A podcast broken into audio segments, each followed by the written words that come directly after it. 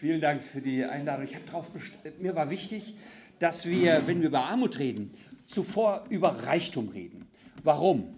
Ich war lange auch im diakonischen Werk tätig äh, und ähm, habe dort gespürt und ist auch mein Eindruck in der Armutsdebatte, wir führen die Armutsdebatte weithin als eine sozialpolitische Debatte.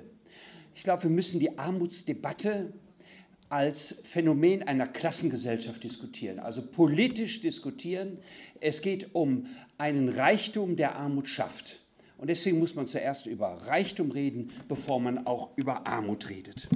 Das ähm, schließt, glaube ich, deswegen ganz gut an, was wir gerade gehört haben, wenn wir jetzt zunächst mal auch einen Blick in den äh, letzten Armuts- und Reichtumsbericht werfen. Dieser letzte Armutsreichtumsbericht, dem ist genau dasselbe passiert, was dem vorletzten passiert ist. Nämlich es gab zunächst einen Vorentwurf und dieser Vorentwurf ist dann in der Abstimmung der Ressorts der Ministerien nochmal geschönt worden. Ich will nur auf zwei Punkte zu sprechen kommen. Das eine ist ähm, die Passage, die aus dem Vorentwurf äh, gestrichen worden ist. Da heißt es, das will ich vorlesen, das Ergebnis der Studie ist, dass die Wahrscheinlichkeit für eine Politikänderung wesentlich höher ist, wenn die Politikänderung von einer großen Anzahl von Befragten mit höherem Einkommen unterstützt wird. Das ist eine Antwort auf das, was wir gerade diskutiert haben. Dieser Absatz ist gestrichen worden. Und ein ähnlicher Absatz fiel auch äh, den, den Zensuren zur, zum Opfer. Da heißt es, Personen mit geringerem Einkommen verzichten auf politische Partizipation, weil sie die Erfahrung machten, dass sich die Politik in ihren Entscheidungen weniger an ihnen orientiert. Was hier geschieht ist, dass die Sozialwissenschaftler diesen Zustand, dass angemachte Menschen politisch keine Möglichkeit haben, sich zu Gehör zu bringen Unsere Sozialwissenschaftler, die das in einen Armuts- und Reichtumsbericht schreiben, erfahren, dass diese Tatsache gestrichen wird. Was hier passiert ist, dass wir eine Krise der politischen Repräsentation haben. Nämlich je prekärer Lebensverhältnisse sind, umso weniger werden sie in der Öffentlichkeit wahrgenommen, in der Politik zum Gegenstand gemacht.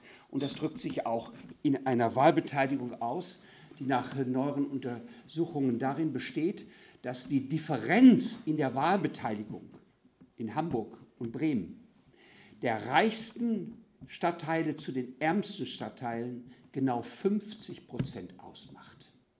Da weiß man, wem die Politik sich hier verantwortet weiß und nicht. Ich möchte heute, ich habe mir gedacht, wir sind ja äh, hier versammelt, dass viele, die schon lange unterwegs sind in diesen armutspolitischen Themen. Ich möchte heute den Blick auf eine Dimension der armutspolitischen Debatte werfen, der, äh, glaube ich, etwas unterbelichtet ist.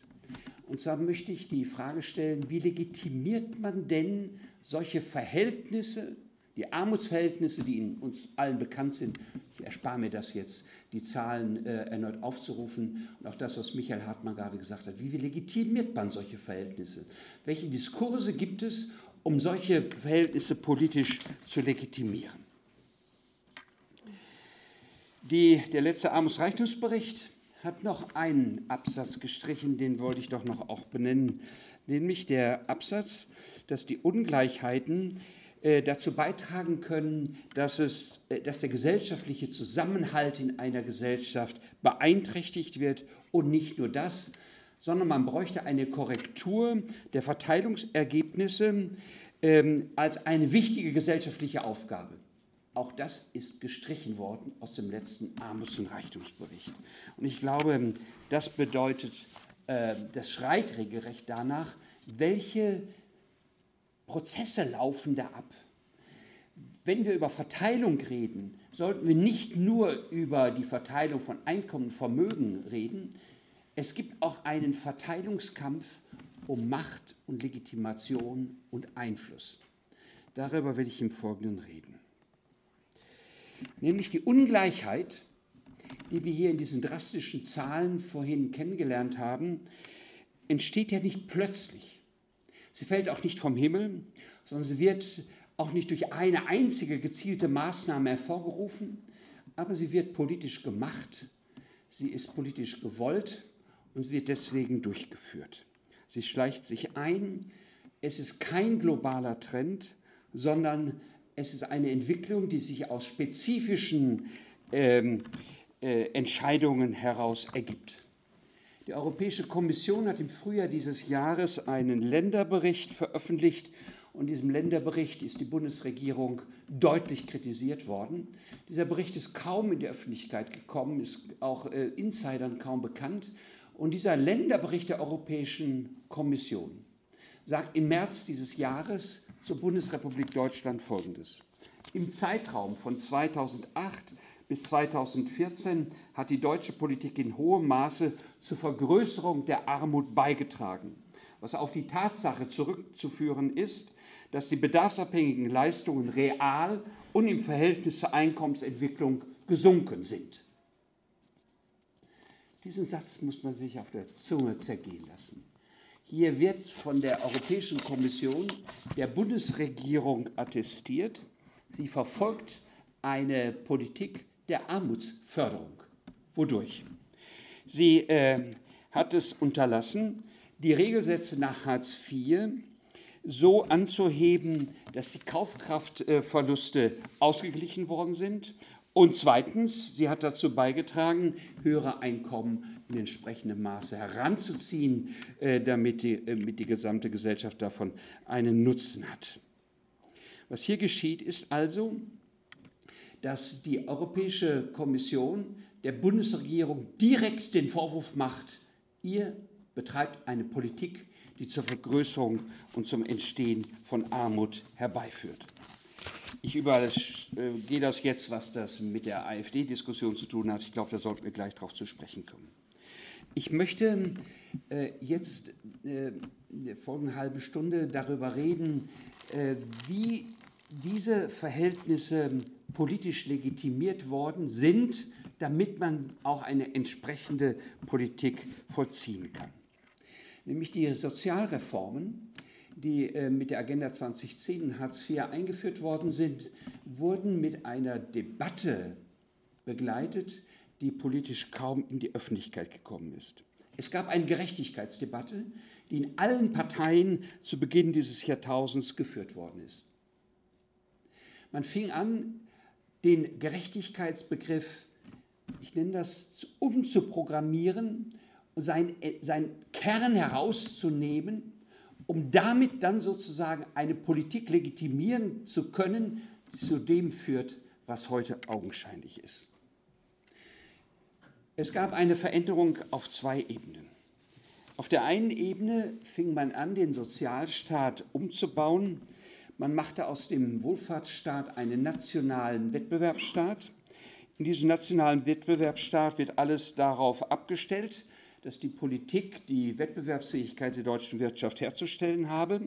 Und Sozialstaatlichkeit hatte in diesem Konzept keinen eigenen Stellenwert mehr, sondern musste sich äh, daran messen, ob äh, der Sozialstaat nützlich oder eine Hinderung ist für die Standortlogik und die Wirtschaftlichkeit und die Macht, Marktinteressen. Dabei wurde der Sozialstaat zu einem zunehmenden Staat umgebaut, der nur noch äh, Grundsicherung ähm, gewährleistet. Wir kennen ja die Diskussion, dass wir froh sind, dass es endlich wieder eine, so etwas wie eine Mindestrente geben könnte oder auch endlich so etwas wie ein Mindestlohn, der bedarfsdeckend und armutsfest ist und dergleichen. Das sind alles Folgen dieses Umbaus äh, des Sozialstaates in einen Wettbewerbsstaat, wo man immer merkt, wir brauchen jetzt wenigstens untere Maß untere Linien, die ein weiteres Abrutschen verhindert. Gleichzeitig fand eine Spaltung des Gemeinwesens statt, und zwar in einen Wohlfahrtsmarkt und einen Wettbewerbsstaat. Äh, ein, ein Wohlfahrtsmarkt und einen Wohltätigkeitsstaat. Auf dem Wohlfahrtsmarkt können sich die Bürgerinnen und Bürger, die es äh, können, sich die Leistungen kaufen, die sie brauchen.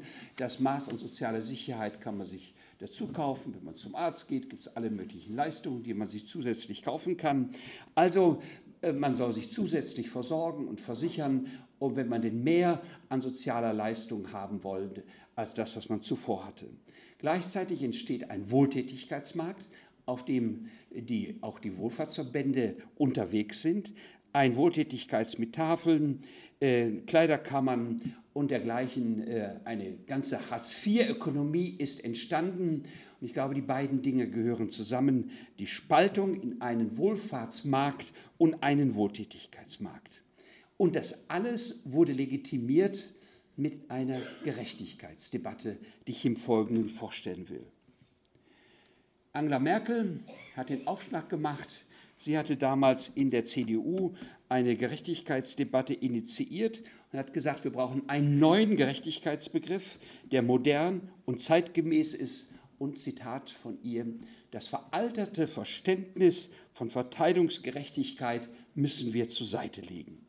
Die CDU hatte damals eine Mainzer Erklärung herausgegeben. In dieser Mainzer Erklärung sagte sie, wir brauchen eine neue Gerechtigkeit und hat diese neue Gerechtigkeit gleich auch in, äh, sozusagen in vier verschiedenen Abschnitten durchdekliniert gesagt, Leistungsgerechtigkeit, Chancengerechtigkeit, Generationengerechtigkeit und Familiengerechtigkeit. Also eine Pluralisierung von Gerechtigkeit, aber auch hier Verteilungsgerechtigkeit kommt nicht vor. Auch die SPD wollte damals nicht zurückstehen. Ihr damaliger Generalsekretär Olaf Scholz hat gesprochen von einem modernisierten Gerechtigkeitsbegriff. Verteilungsgerechtigkeit wird den neuen Herausforderungen nicht mehr gerecht. Wir brauchen, so Olaf Scholz damals, einen umfassenderen Begriff von Gerechtigkeit. Und äh, der Bundeskanzler Gerd Schröder der damals regierte, sagte, soziale Gerechtigkeit heißt heute vor allem die Herstellung von Chancengleichheit. Dabei mit, diesem, mit dieser Diskussion über die Umprogrammierung des Gerechtigkeitsbegriffs gab es eine Überzeugung, die von allen Parteien damals geteilt worden ist, nämlich Verteilungsgerechtigkeit ist veraltert. Wir brauchen sie nicht mehr. Stattdessen hat man gesagt, wir müssen dieses neue, modernisierte Verständnis von Gerechtigkeit ähm, in zweifacher Weise modernisieren.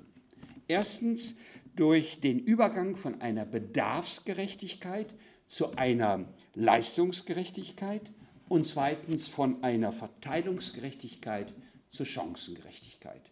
Zum ersten zum Übergang von der Bedarfs- und Verteilungsgerechtigkeit. Das sind keine abstrakten Diskussionen, sondern das ist der Versuch, bestimmte politische Verhältnisse, die man äh, schaffen will, äh, abzusichern und zu legitimieren und nicht nur zu legitimieren, sondern sie auch als gerecht darzustellen. Dieser Übergang von der Bedarfsgerechtigkeit zur Leistungsgerechtigkeit ist der Hintergrund zu dem, was wir heute alle beklagen, an diesem miesen Regelsatz von Hartz IV.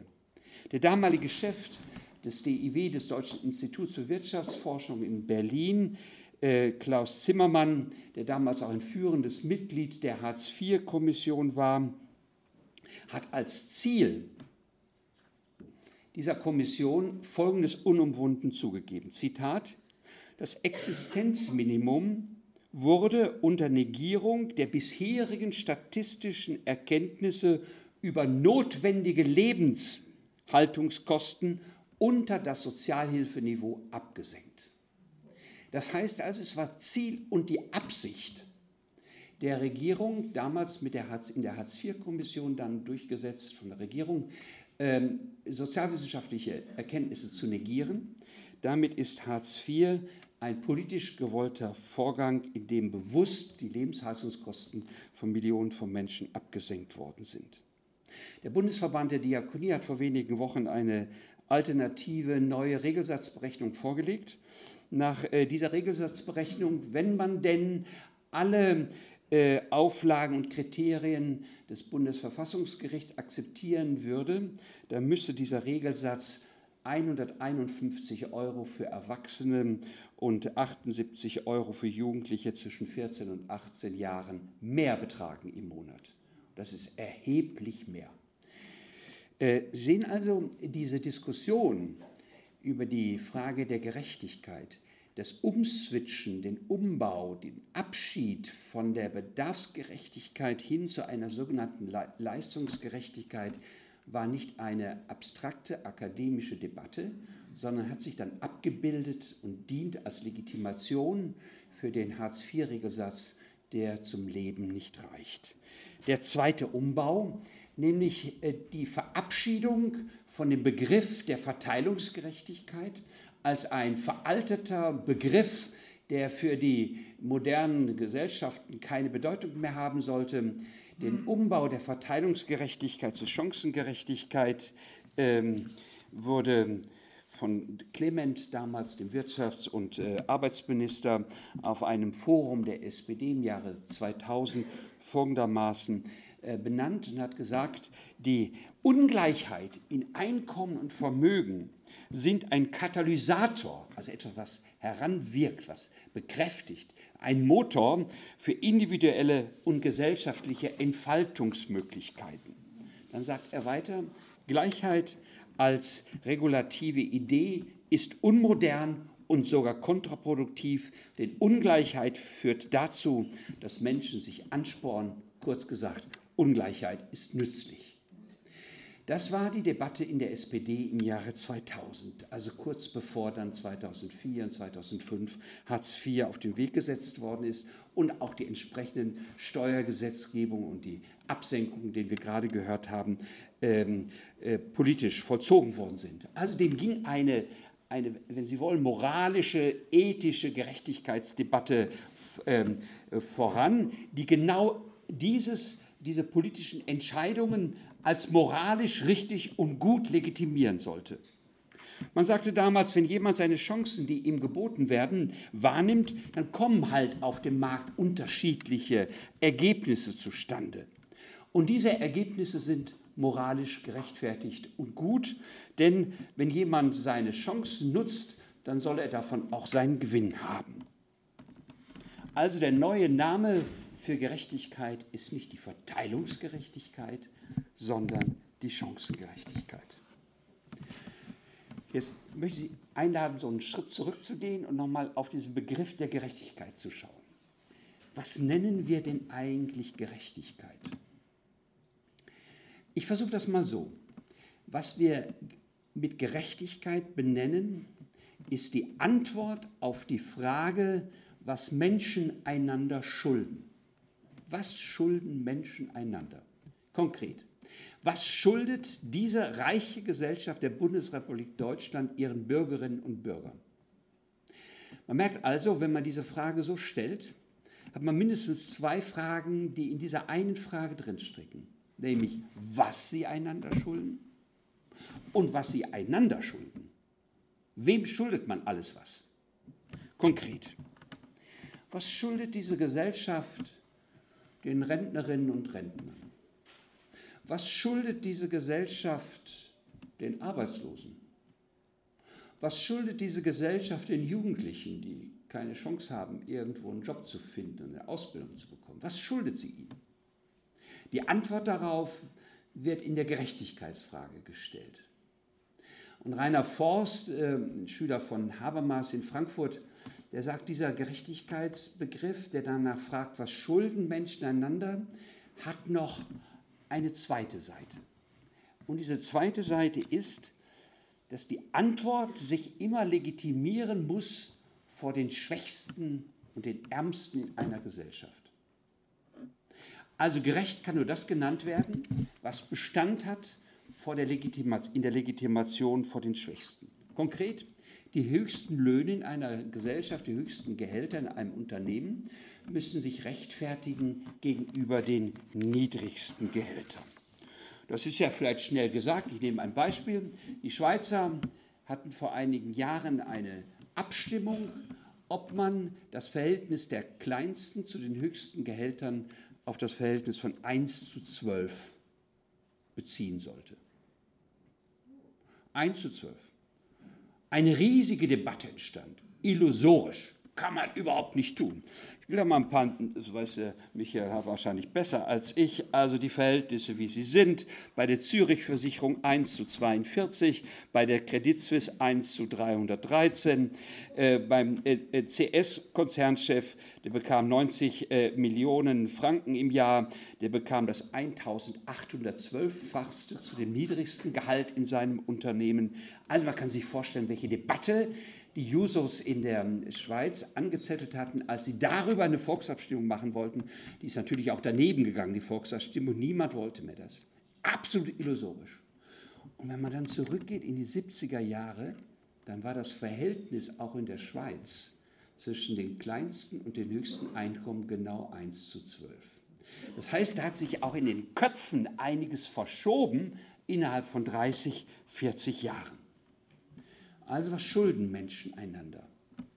Der Armuts- und Reichtumsbericht aus dem Jahr 2005, das war der zweite, der hatte sich auf diesen neuen Gerechtigkeitsbegriff bezogen, nämlich Gerechtigkeit als Chancengerechtigkeit. Dieser Armuts- und Reichtumsbericht 2005 hat gesagt, Aufgabe sozial gerechter Politik besteht darin, die Voraussetzungen und Rahmenbedingungen zu schaffen, dass möglichst alle Menschen gleiche Chancen erhalten und diese Chancen auch wahrnehmen können.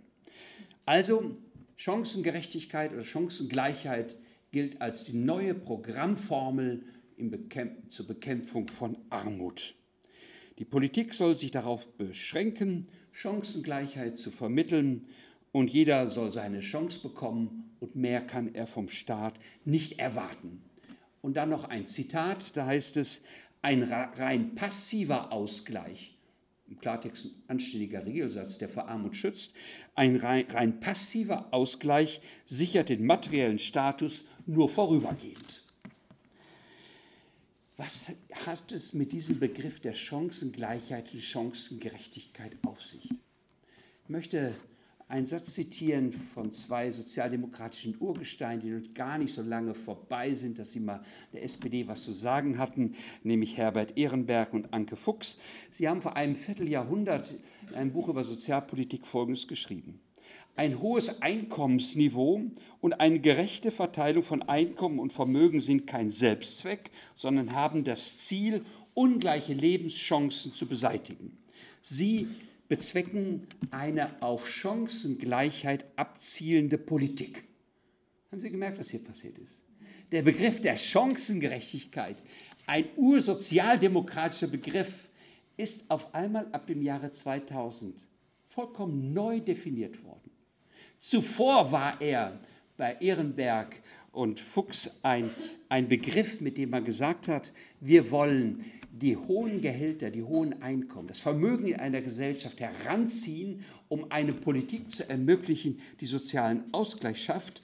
So wird dies jetzt sozusagen in Frage gestellt, aber man benutzt den alten Begriff weiter. Wer das getan hat in einer schieren Meisterleistung, war Per Steinbrück. Per Steinbrück hat, ich werde immer gefragt, das kann, das kann gar nicht stimmen, das Zitat, was jetzt kommt. Also ist 2004 in einem Interview in der Zeit Folgendes gesagt worden. Ist er gefragt worden, was ist soziale Gerechtigkeit, Herr Finanzminister? Hat er gesagt, soziale Gerechtigkeit muss künftig heißen, eine Politik für diejenigen zu machen, die etwas für die Zukunft unseres Landes tun, die lernen und sich qualifizieren, die arbeiten, die Kinder bekommen und erziehen, die etwas unternehmen und Arbeitsplätze schaffen, kurzum die Leistung für sich und unsere Gesellschaft erbringen um die und nur um die, so Per Steinbrück, als wie eine Drohung, um die und nur um die muss sich Politik kümmern. 2004. Das heißt, hier wird sozusagen der Abschied von dem, was man mit sozialer Gerechtigkeit verbindet, im Jahre 2004, in demselben Jahr als Hartz IV diskutiert worden ist, auf die Spitze getrieben und zwar inhaltlich entkernt. Warum? Erstens sagt doch hier Per Steinbruch, die Gesellschaft schuldet nicht allen die gleiche Aufmerksamkeit. Nicht? Also was schuldet die Gesellschaft? Den Menschen einander. Nicht allen, sagt er, sondern er sagt hier, äh, soziale Politik hat mit denen zu tun, die sich nützlich machen, die etwas für diese Gesellschaft leisten. Um die und nur um die muss sich Politik kümmern. Hier wird so etwas ähm, formuliert, was man einen produktivistischen Gerechtigkeitsbegriff nennen könnte. Nämlich, es wird eine Politik legitimiert, die sagt, die Förderung derer, die sich nützlich machen und nützlich machen können für diese Gesellschaft, das ist soziale gerechte Politik. Und nur um die muss sich Politik kümmern. und der Rest, den schieben wir zur Caritas und zur Diakonie und zu den Tafeln ab.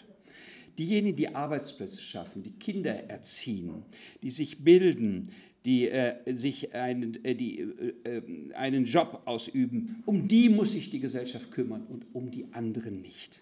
Das heißt, es gibt so etwas wie die Aufspaltung der Bürgerinnen und Bürger in investitionswürdige und investitionsunwürdige Bürger. Wie beantwortet also Per Steinbrück diese Gerechtigkeitsfrage, was schulden Menschen einander in einer Gesellschaft? Er sagt, diese Gesellschaft schuldet nur denen etwas, die für die Stärkung des Standorts Deutschlands etwas tun, die dazu etwas beitragen. Um die und nur um die hat sich Politik zu kümmern.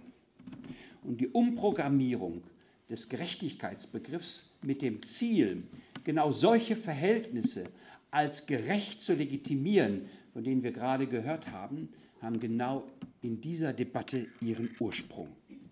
Denn man verabschiedet sich von der Verteilungsgerechtigkeit und spricht allein von einer Chancengerechtigkeit. Aber diese Chancengerechtigkeit wird hier nicht mehr verstanden als eine Gleichheit in der Verteilung von Einkommen, Macht, Bildung, Eigentum, Vermögen, sondern als eine Gleichheit im Zugang zu Bildung, Einkommen und Arbeit. Und das ist ein ganz entscheidender Unterschied. Wenn ich jetzt Gerechtigkeit nicht mehr als die Verteilung von Macht, Einkommen, Vermögen und dergleichen definiere, sondern Gerechtigkeit definiere als den Zugang zu diesen Gütern. Und dabei merkt man, man kann ungerechte Verhältnisse, wie wir sie gerade gehört haben, dann als gerechte Verhältnisse benennen. Wer so von Gerechtigkeit redet, der programmiert den Gerechtigkeitsbegriff um und gebraucht ihn allein für das Ziel, sich unliebsamer Maßstäbe zur Bewertung der eigenen Ungerechtigkeit schaffenden Politik zu entledigen und damit auch die bestehenden Ungleichverhältnisse in einer Gesellschaft außer Streit zu stellen. Diese Begriffserweiterung, die Olaf Scholz, Per Steinbrück, Angela Merkel und viele andere in der Gerechtigkeitsdebatte in allen Parteien damals wollten, hat inhaltlich zu einer Verkürzung und zu einer Umprogrammierung der Gerechtigkeit geführt.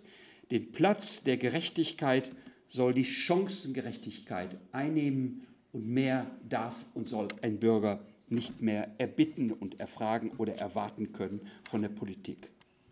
Schaut man sich dann an, welche Reformen und welche Politikschritte mit dieser Entleerung und Umprogrammierung des Gerechtigkeitsbegriffs legitimiert worden sind, dann zeigt sich, dass sie einen gemeinsamen Nenner haben, nämlich die wechselseitige Solidarität und die Gerechtigkeit in einer Gesellschaft soll verschwinden.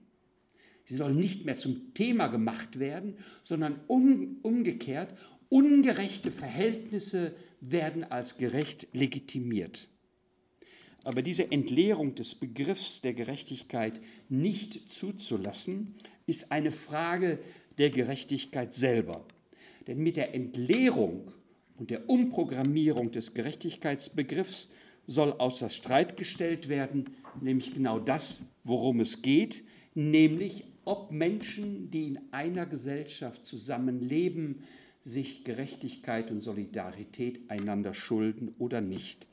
Und das macht genau den Kerngehalt der Gerechtigkeit aus, über, von der wir nicht abrücken sollten.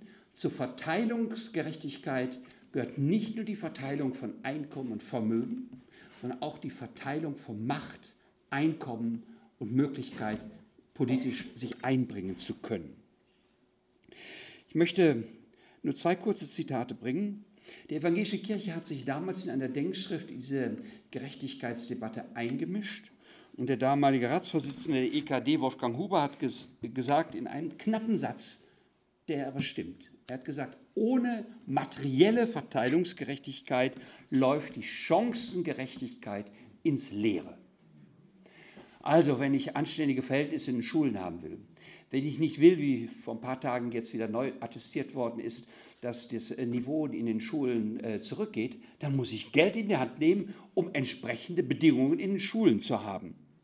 Die evangelische Kirche hat damals äh, darauf bestanden, hat gesagt, wir dürfen diese Teilhabe und die Chancengerechtigkeit und die materielle Verteilungsgerechtigkeit nicht gegeneinander ausspielen, sondern sie gehören zusammen, denn Gerechtigkeit bedeutet, dass alle Menschen, alle Menschen den gleichen Zugang zu den Grundgütern einer Gesellschaft haben und eine grundlegende soziale Sicherung für alle bereitsteht. In diesem, man kann nicht äh, diesen Diskurs darüber beenden, ohne nicht auch über das Aufkommen des Begriffs der Teilhabegerechtigkeit zu sprechen. Das ist ein sehr beliebter Begriff. Mit diesem Begriff der Teilhabegerechtigkeit wird äh, sozusagen das alles, was ich gerade ausgeführt habe, nochmal auf den Punkt gebracht. Dieser Begriff der Teilhabegerechtigkeit ist vage. Er ist schwammig und man wird also auch vom Sprachgefühl den Eindruck nicht los, dass es in der Teilhabegerechtigkeit ja darum geht, dass einer, der Macht hat, jemand anderen, der unten steht, an irgendetwas teilhaben lässt. Das hat einen faden Beigeschmack. Es ist kein bürgerliches Menschenrecht, um das es hier geht. Deswegen sollten wir aufhören, über Teilhabegerechtigkeit zu sprechen, sondern über das Recht auf Beteiligung. Das Recht auf Beteiligung gehört nämlich zu den Menschenrechten. Es ist ein Grundmenschenrecht, nämlich das Recht der Menschen, beteiligt sein zu können an dem, was in einer Gesellschaft zur Verfügung steht. Und diese Beteiligung ist ein politisches Menschenrecht, nämlich dass sich alle Bürgerinnen und Bürger als selbstbestimmte, selbstbewusste Menschen äh, erfahren können, die sich aktiv beteiligen können an den wirtschaftlichen, politischen und gesellschaftlichen Entscheidungsprozessen. Also wenn Hartz-IV-Beziehende beteiligt wären an der Berechnung des Hartz-IV-Regelsatzes, dann sehe der anders aus. Und wenn armgemachte Menschen politisch sich beteiligen könnten, wie denn ein Steuersatz in dieser Gesellschaft aussehen könnte, dann sehe er anders aus. Deswegen, liebe Freunde, hören wir auf, über Verteilung, über äh, Teilhabegerechtigkeit zu sprechen, sondern reden wir endlich über das Recht auf Beteiligung.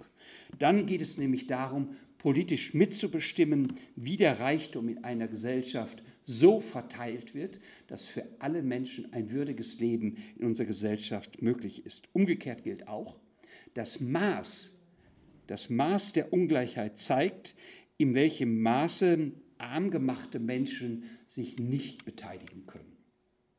Ich danke für die Aufmerksamkeit.